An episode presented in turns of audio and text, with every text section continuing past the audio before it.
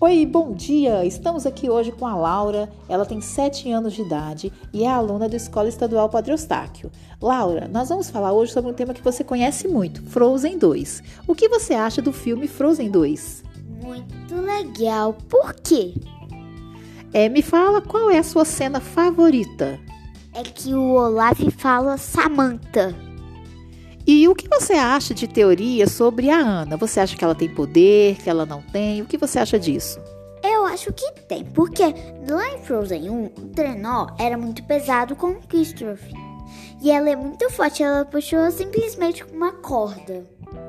E você acha que ela tem qual poder? Do fogo e da força. Mas isso é explicado no filme ou fica subentendido? Subentendido. E o que você achou de uma cena que eu acho muito encucante pra gente? A Elsa tem poderes de gelo, correto? Correto. Mas tem uma hora que ela é congelada. O que, que você acha sobre isso?